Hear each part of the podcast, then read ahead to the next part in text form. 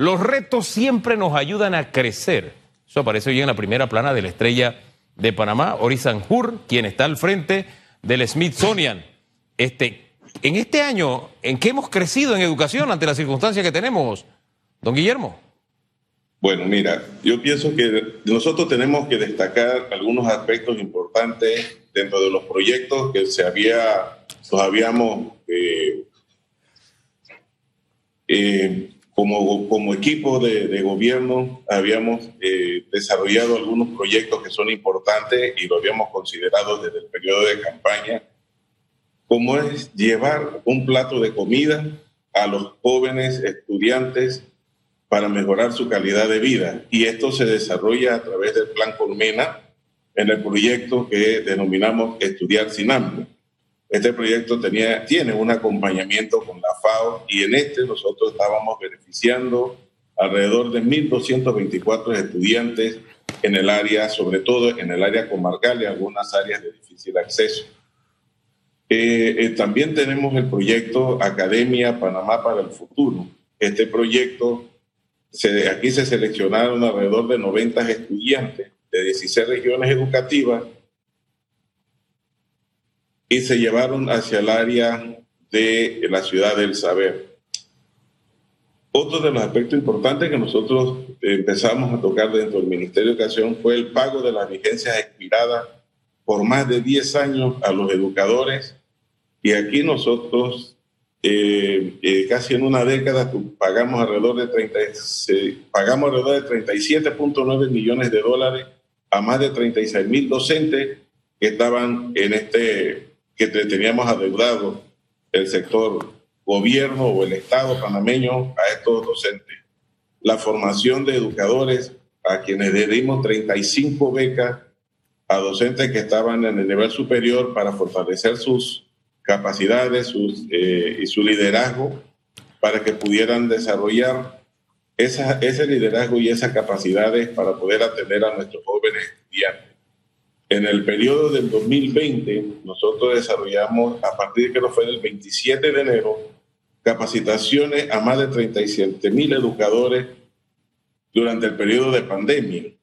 Que primero, yo creo que dentro del tiempo de la historia del Ministerio de Educación fue algo beneficioso para nosotros porque esa gran cantidad de, docentes panameños no lo, nunca se habían registrado en el Ministerio de Educación para temas de capacitación las inversiones que ha hecho el Ministerio de Educación apenas llegamos en el área de infraestructura educativa. Ahí tenemos 161 proyectos que se, encuentran, que se encuentran en ejecución a nivel nacional con una inversión de 483 millones de dólares.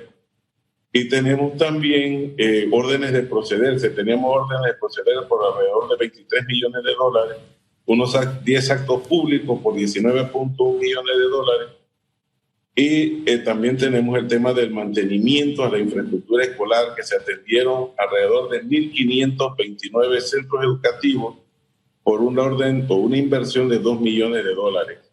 Este se llevó con alianzas con los gobiernos locales, donde se evaluaron alrededor de 1.414 centros educativos.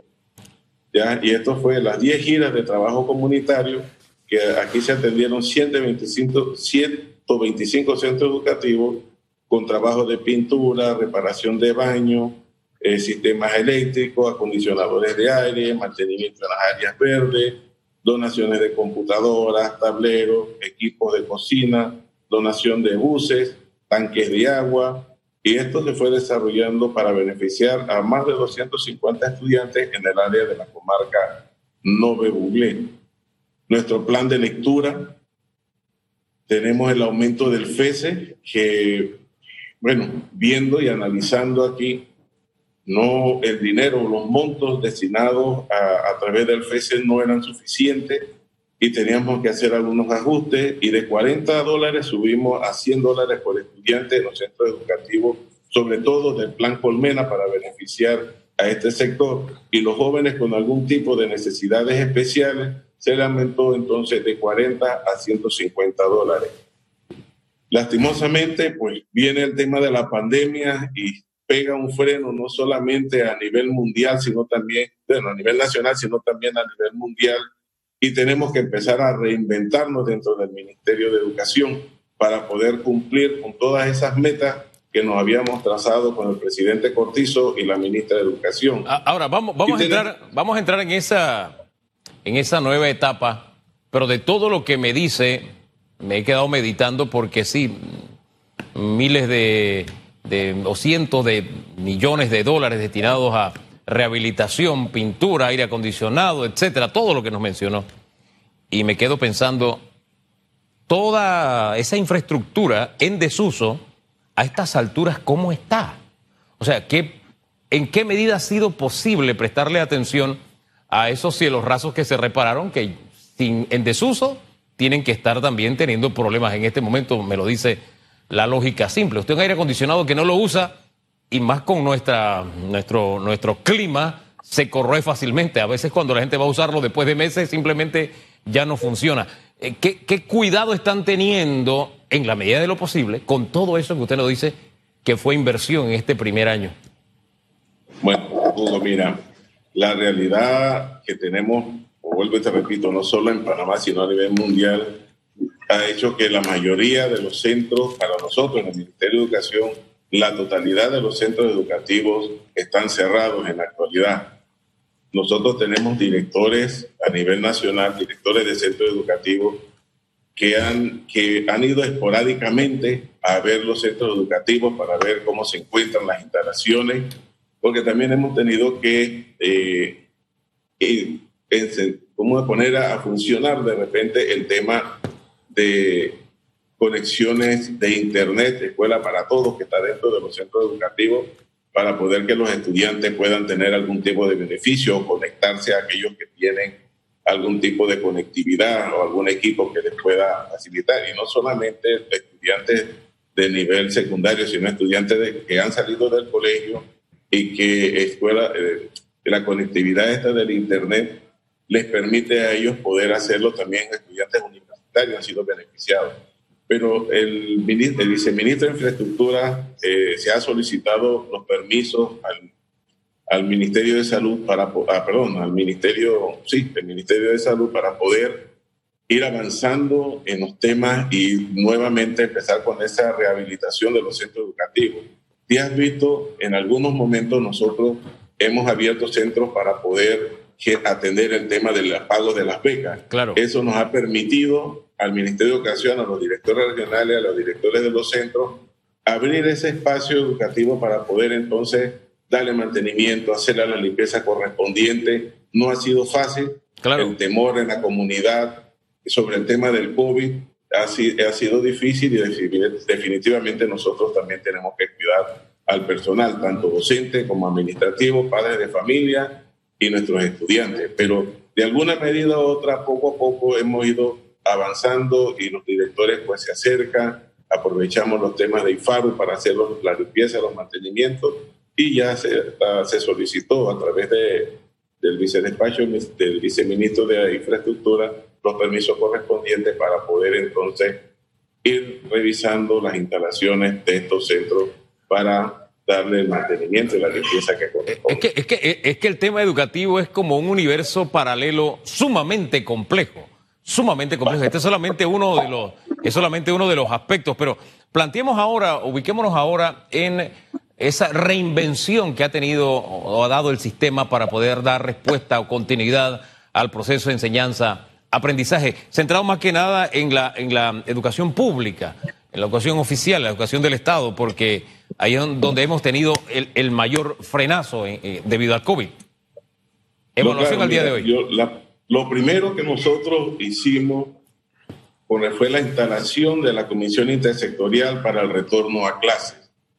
Este tiene la, por decir, la, obligación o el deseo de poder ir restableciendo o cómo vamos a ir restableciendo ese retorno a clases que desde un inicio la señora ministra ha dicho que es un retorno a distancia.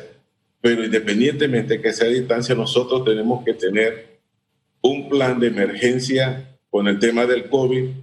Y, el motivo aquí es establecer lineamientos y protocolos para poder construir dentro del Ministerio de Educación esa nueva normalidad escolar con todos los actores del sistema educativo, de la comunidad educativa. Así que independientemente de que nosotros estemos ahorita hablando de un retorno a distancia que empieza a partir del día 6 de, julio, nosotros ya tenemos establecido nuestro lineamiento nuestro protocolo eh, debidamente, estamos debidamente organizados para el momento que el Ministerio de Salud indique que el Meduca puede este, regresar a clase a través de otro sistema, lo haremos, pero ya estamos preparados para ello. Por lo pronto eh, se echa a andar el tema no presencial. Hablemos de ese tema, ya se hizo el anuncio, fecha y demás. Al dodécimo grado están ahí es donde están concentrados. Eh, ¿Qué avances se han dado? ¿Qué hace falta? Bueno, en el tema, cuando vamos a hablar nosotros de el retorno a clase a distancia, distancia involucra, este tema para nosotros involucra, involucra varios aspectos, o varias fases, o varios entornos. No solamente es el, el tema, como se ha mencionado por ahí, de plataformas, sino nosotros tenemos los proyectos Conéctate con Estrella, exactamente, que son las clases que se están dando a través de la radio y la televisión, gracias a la alianza que se logró con los medios televisivos y algunos, eh, algunas emisoras, donde hemos estado desarrollando ese proyecto y va dirigido desde el preescolar hasta el sexto grado y eh, la premedia. Esos fueron los primeros avances que nosotros logramos en el tema educación a distancia para poder lograr la conexión entre estudiantes y docentes que estaban alejados del sistema educativo por los motivos que ya conocemos del COVID, pero que teníamos que lograr esa conexión nuevamente y empezamos a lograrlo gracias a esa colaboración que tuvimos con los canales y las televisoras de Panamá. En el tema de los doceavos, bueno, es como son los estudiantes graduando, para nosotros, sin desmeditar el resto, también tiene una prioridad. Estos son los jóvenes que van a ir a la universidad y nosotros estamos trabajando precisamente para brindarle la, la, mejor calidad de educación dentro del sistema y dentro de las probabilidades y toda todo el tema de pandemia que hay. Estamos trabajando precisamente en el tema de la guía, eh, el currículo eh, de emergencia que se ha venido trabajando y que ya se está colgando dentro de la página web del Ministerio de Educación tenemos docentes que están trabajando en la elaboración de contenido. O tenemos todo un equipo, tanto dentro de la planta central del Ministerio de Educación, en las regiones educativas, y docentes que tienen esa vocación de servicio, que han venido colaborando con nosotros y están en los medios de comunicación, están trabajando a distancia, muchos de ellos también llegan al ministerio. O sea, tenemos un gran equipo trabajando para el desarrollo de esas guías, de esos cuadernillos, de todo el material que necesitan nuestros estudiantes a nivel nacional, de todos los grados, para poder nosotros seguir brindando esa educación que tanto se necesita. El tema del equipamiento, tablets y demás, eh, ¿cuándo comienza esa distribución? ¿Cómo andamos en ese, en ese detalle, profesor? Bien. Ok, la ministra ha conversado con nosotros y lo ha anunciado en los medios de comunicación. Nosotros eh, tenemos dentro del ministerio que son compras y adquisiciones que se tienen de administraciones pasadas. La ministra ha manifestado que vamos a, a distribuir en el área de la comarca, que es el área que es más golpeada, se van a distribuir eh, las eh, tablets para los estudiantes que están en ese sector. Estamos hablando alrededor de 2.000, eh, creo que son 2.000, un poquito más de 2.000 estudiantes dentro de la comarca con los cuales ya se está viendo el tema de los contenidos, se van a, guardar dentro de las tablets y se van a hacer algunas entregas.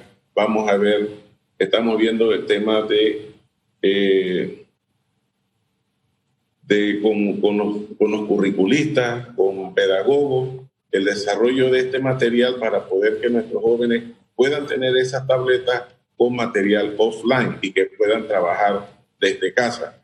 Y en Estamos en el, ahorita mismo ya, hoy tenemos una reunión precisamente a las 9 de la mañana, donde estamos viendo también las estrategias y la planificación para poder lograr que estos estudiantes reciban ese, ese implemento, esa herramienta que les permita nuevamente conectarse al sistema educativo y a los estudios.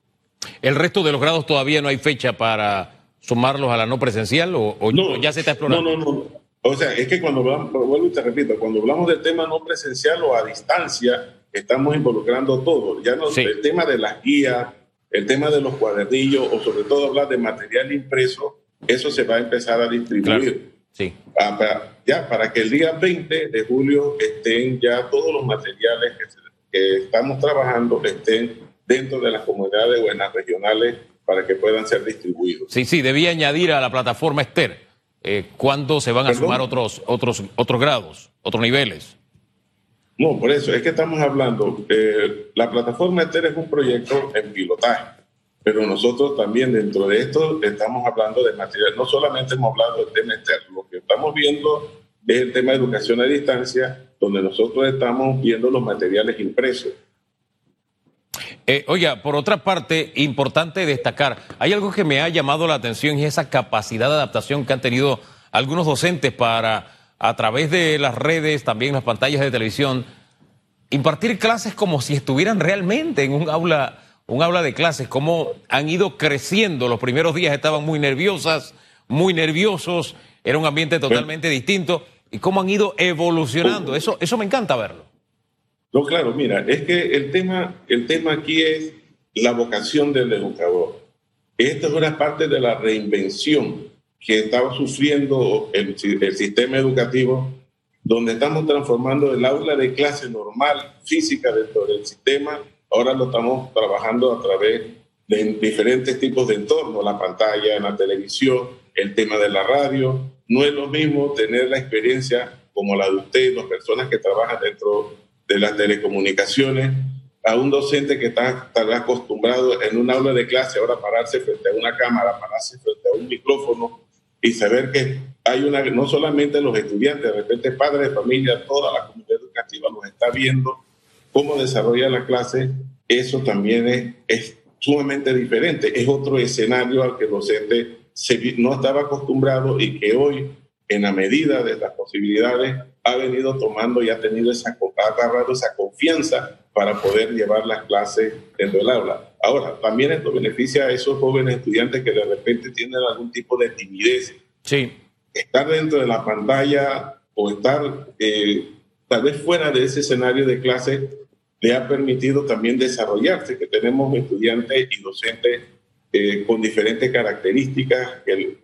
y, y este tema pues está revolucionando definitivamente el sistema educativo y nosotros lo que esperamos definitivamente es poder lograr, eh, y esto es un proyecto, no te puedo decir que a corto plazo, un proyecto a largo plazo, donde nosotros tenemos que ir afinando todavía. No hay un libro definido que nos trajo COVID para decir cómo tenemos que hacer en Panamá para ir avanzando sobre el tema de, de la educación, pero estamos trabajando todos los días, desde temprano en la mañana hasta altas horas de la noche, tanto en las oficinas del Ministerio de Educación como en las casas, para poder ir articulando todo este, toda esta estructura educativa que ahora lo hacemos a distancia para que la comunidad educativa se sienta tranquila de que estamos trabajando en beneficio de nuestros estudiantes. Y, retomando un poco lo que decía la, la, doctora Olga Sanjur, de que los retos nos ayudan a crecer, si en medio de todo esto desarrollamos todas estas plataformas auxiliares,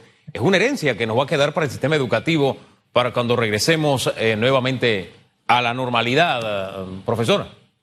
Claro que sí. Mira, yo creo que nosotros en la región eh, somos o éramos los más un poquito atrasados, porque tanto Colombia como Costa Rica y en algunos lugares de, de, América ya se estaban desarrollando clases a través de plataformas virtuales. Creo que Uruguay, Paraguay es uno de estos países que tiene más de 15 años de estar desarrollando clases virtuales. Colombia lo tiene también y, son, y se interactúa tanto cuando estás en el aula de clases que puedes desarrollarla y hay algunas materias que se pueden ir trabajando a través de plataformas virtuales. Bueno, nosotros eh, tal vez en un periodo de cuatro años o más, en la medida que vayamos desarrollando este proyecto de, educación a distancia, estamos seguros que vamos a dejar un legado para Panamá, para la comunidad educativa, que va a ayudar a nuestros estudiantes a trabajar de una manera diferente. Mira, yo creo que aquí podemos, y esto es un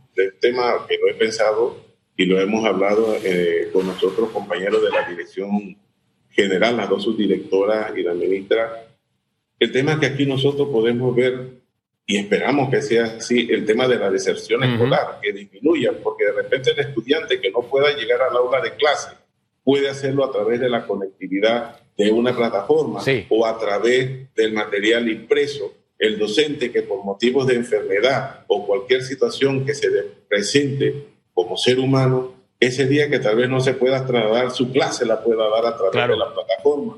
Entonces, son cosas que vamos reventando, que van a salir en el camino y esperamos definitivamente que las cosas tomen el rumbo que nosotros necesitamos. Lo que le queremos pedir a la comunidad educativa es ese voto de confianza a nuestros profesores, a nuestros estudiantes, al personal administrativo, que estamos trabajando y lo que necesitamos es ese voto de confianza de la comunidad para poder desarrollar las actividades. Y, dentro de nuestra realidad empujar todos en la misma dirección y, y olvidarnos del por qué no, sino el por qué sí, y encontrar un recurso para hacerlo para hacerlo posible. Aquí está el espacio, por ejemplo, de los canales comerciales, de emisoras comerciales, que están cediendo tiempo precisamente para que ese proceso de enseñanza-aprendizaje no se detenga y, y tal vez no sea lo que lo ideal, pero es lo que tenemos para dar. Y en la medida en que todos demos y colaboremos, podemos superar esta situación difícil en materia educativa y asegurar el futuro al país y a estos ciudadanos. Los estudios, los estudios nos indican que si nosotros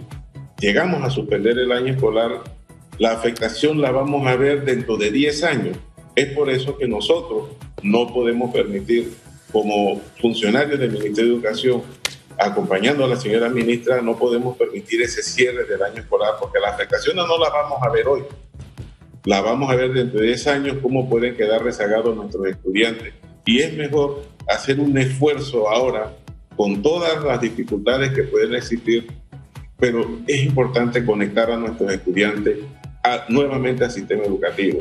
Y tenemos docentes que nos están colaborando en eso, porque ya desde, hace, desde el mes de abril tengo nosotros venimos revisando y venimos recibiendo información que tenemos docentes que de alguna manera empezaron a conectarse con los estudiantes a través de correo electrónico, a través de WhatsApp y a través de otras herramientas tecnológicas.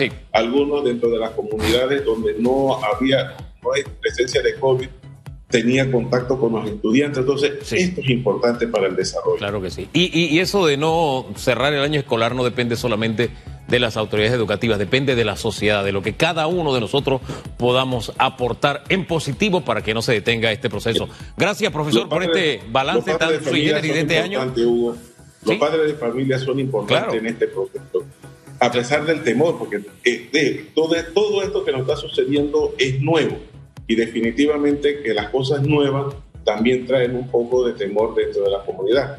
Sino, y que hay padres de familia que también sienten como que ellos están asumiendo el rol del educador dentro del hogar.